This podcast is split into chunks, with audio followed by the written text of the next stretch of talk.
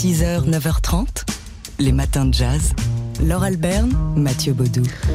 Aujourd'hui, 22 octobre 2021, on célèbre celui qui est né un 22 octobre, c'était en 1921. C'est Georges Brassens qui aimait le jazz. Ma musique préférée, c'est la musique de jazz.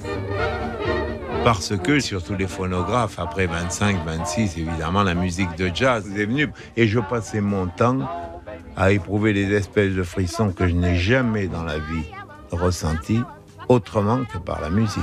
Alors Georges Brassens aimait le jazz et le jazz aime Georges Brassens, c'est peut-être pas pour rien d'ailleurs. Oui, il y a pas mal de, musiciens de jazz qui ont repris des, chansons de, Brassens qui, sous leur simplicité apparente, cachent en fait ben, un compositeur subtil, euh, là où le guitariste de base peut effectivement chanter une chanson de Georges Brassens et jouer une chanson de Brassens avec deux accords ou trois. En fait, euh, le morceau original comprend d'innombrables accords pour coller au plus près à la mélodie et les musiciens de jazz ne s'y sont pas trompés.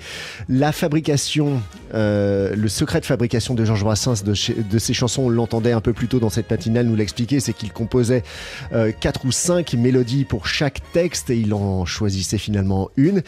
Georges Brassens, pour qui ce qui primait avant tout, c'était, c'était le texte. Il ne fallait pas que la musique vienne prendre le pas sur le texte. Ma musique, elle doit être inentendue. Il faut que mes chansons aient l'air d'être parlées. Il faut que ceux qui m'entendent croient que je ne sais pas chanter, croient que je fais des petites musiquettes faciles. Il ne faut pas qu'au moyen d'artifices musicaux, je détourne l'attention du texte. Voilà la voix de Georges Brassens, toujours euh, tendre, bienveillante, généreuse, euh, intelligente. Enfin bref, euh, c'est Georges Brassens dans toute son intégrité qu'on peut découvrir dans un documentaire à voir. Euh, il a été diffusé hier soir à la télé sur France 3, à voir donc sur la plateforme euh, euh, France, TV. un documentaire qui porte bien son titre, Brassens par Brassens, parce que bah, ici raconte lui-même. Il y a beaucoup d'interviews, beaucoup d'images d'archives. C'est très très bien fait, très tendre, très joli. On aimait déjà Georges Brassens avant de voir ce film. On l'adore après. Donc Brassens par Brassens une réalisation de Philippe Colli, euh, à revoir donc pour le centième anniversaire de la naissance de Georges Brassens. 6h, 9h30, les matins de jazz. Laure Alberne, Mathieu Baudou. En ce moment, au théâtre 71 de Malakoff, on peut voir un spectacle étrange, hybride, envoûtant, qui s'intitule Le nécessaire déséquilibre des choses. Et si on vous en parle, c'est parce que sur scène, il y a le quatuor, le quartet de Jean-Philippe Viret, qui a composé donc la musique de ce spectacle, qui tourne autour d'un dialogue entre la musique, donc de Jean-Philippe Viret, et des marionnettes sur scène un dialogue qui se fait autour euh, bah, de, euh, de, la philosophie euh, et des pensées de Georges Bataille. Non, de, Roland Barthes. Roland Barthes. des, fragments amoureux de, Roland Barthes. C'est ça, fragments d'un discours amoureux. L'idée étant de visiter le sentiment amoureux, de l'interroger et même de l'expliquer, preuve physiologique parfois à l'appui. Alors quand on parle de spectacle hybride, c'est qu'on peut y voir une, marionnette ou plutôt un pantin. Euh, sur scène, euh, donc des, quatre euh, artistes, on va dire visuel et euh, textuel, dialogue avec les, quatre artistes musiciens. Et ça donne, voilà, ce, spectacle qui est extrêmement difficile à décrire, c'est pour ça qu'on n'y arrive pas d'ailleurs, qu'on peut voir donc en ce moment au Théâtre 71 à Malakoff, mais qui tourne, alors peut-être qui passera près de chez vous. Regardez donc euh, dans le, théâtre dans votre coin. D'autant que euh, pour si vous voulez entendre la musique et plus que ça, le livre disque que propose Jean-Philippe Viret, eh bien c'est le seul endroit où vous pourrez le trouver à la fin de la représentation. Ça s'appelle le nécessaire déséquilibre des choses et ça se joue en ce moment au théâtre 71 de Malakoff. 6h, 9h30, les matins de jazz sur TSF Jazz. Alors on l'a évoqué brièvement tout à l'heure, euh, ce, week-end, on va célébrer, le musée d'Orsay va célébrer euh, le 200e anniversaire de la naissance de Charles Baudelaire. Oui, avec euh, bah, le saxophoniste Raphaël Imbert et l'écrivain Patrick Chamoiseau autour de, des mots et de la poésie de Charles Baudelaire. C'est quand même bah, des noms qui font, qui font rêver. Et cette association fait rêver entre la musique de Raphaël Imbert et les mots et la voix de Patrick Chamoiseau pour célébrer justement euh, la musicalité, le rythme et l'oralité dans la poésie de Baudelaire. Alors, on ne peut pas évidemment voir d'extrait de ce spectacle puisque c'est une création. En revanche, sur le site du musée d'Orsay, il y a une petite vidéo qui a été mise en ligne, 7 minutes euh, de ce dialogue entre les mots de Patrick Chamoiseau et le saxophone de euh, Raphaël, Raphaël euh, Patrick Chamoiseau qui s'exprime et qui s'adresse. Il a écrit un texte en direction de Baudelaire. On, on prend un petit extrait comme ça à la volée.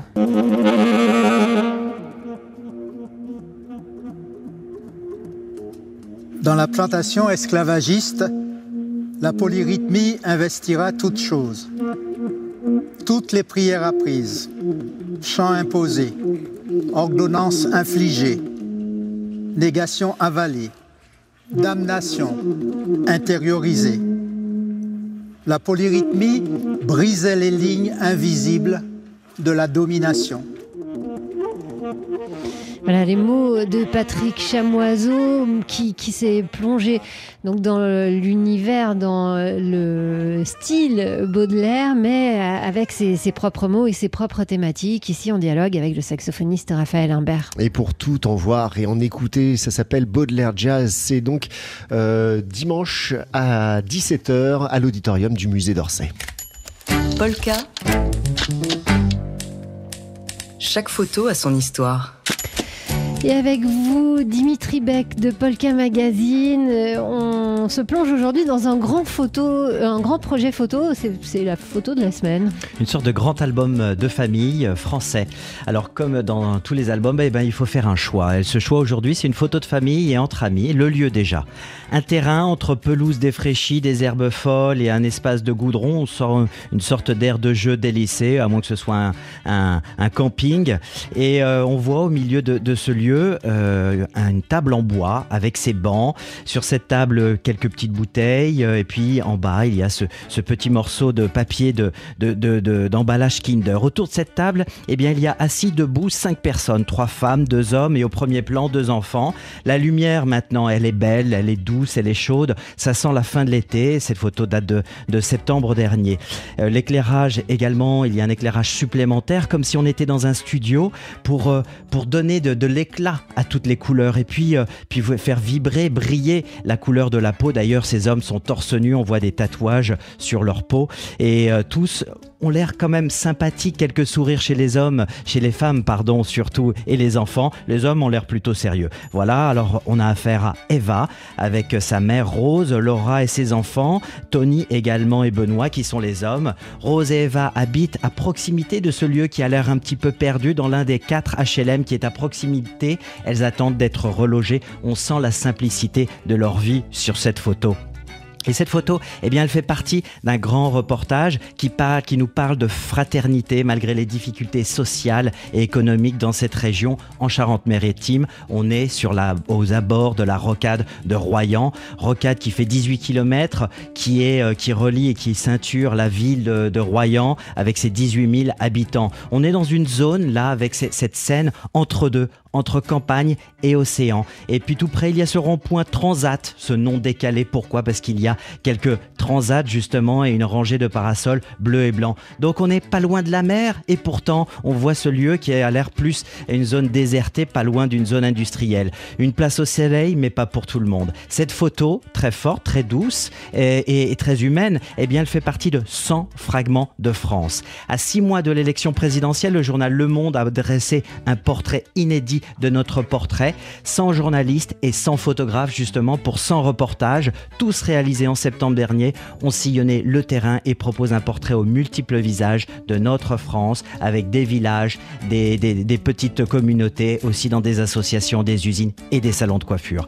Voilà Cette photographie fait partie d'un très grand tableau, nuancé, tendre parfois, dur souvent, loin des préjugés toujours, comme l'annonce Le Monde. Donc une photographie dont on a vraiment besoin dans cette période qui est compliquée et qui a permis à beaucoup de photographes de faire leur métier après ces années de pandémie et d'enfermement.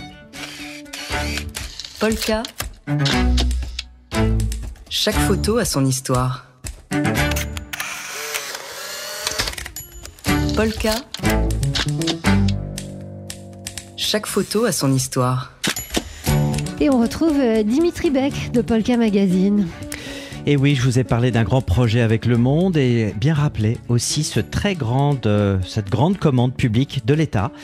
Radioscopie de la France à l'aube des années 2020. Alors c'est une commande qui a été passée par 200 photographes, photojournalistes ou photographes documentaires, qui doit être réalisée sur une période de deux ans avec chaque photographe aura une enveloppe de 22 000 euros.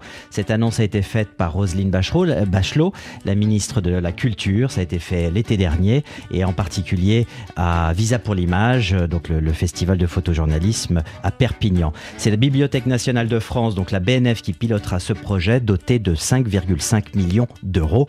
Voilà, la photographie, heureusement, n'est pas oubliée.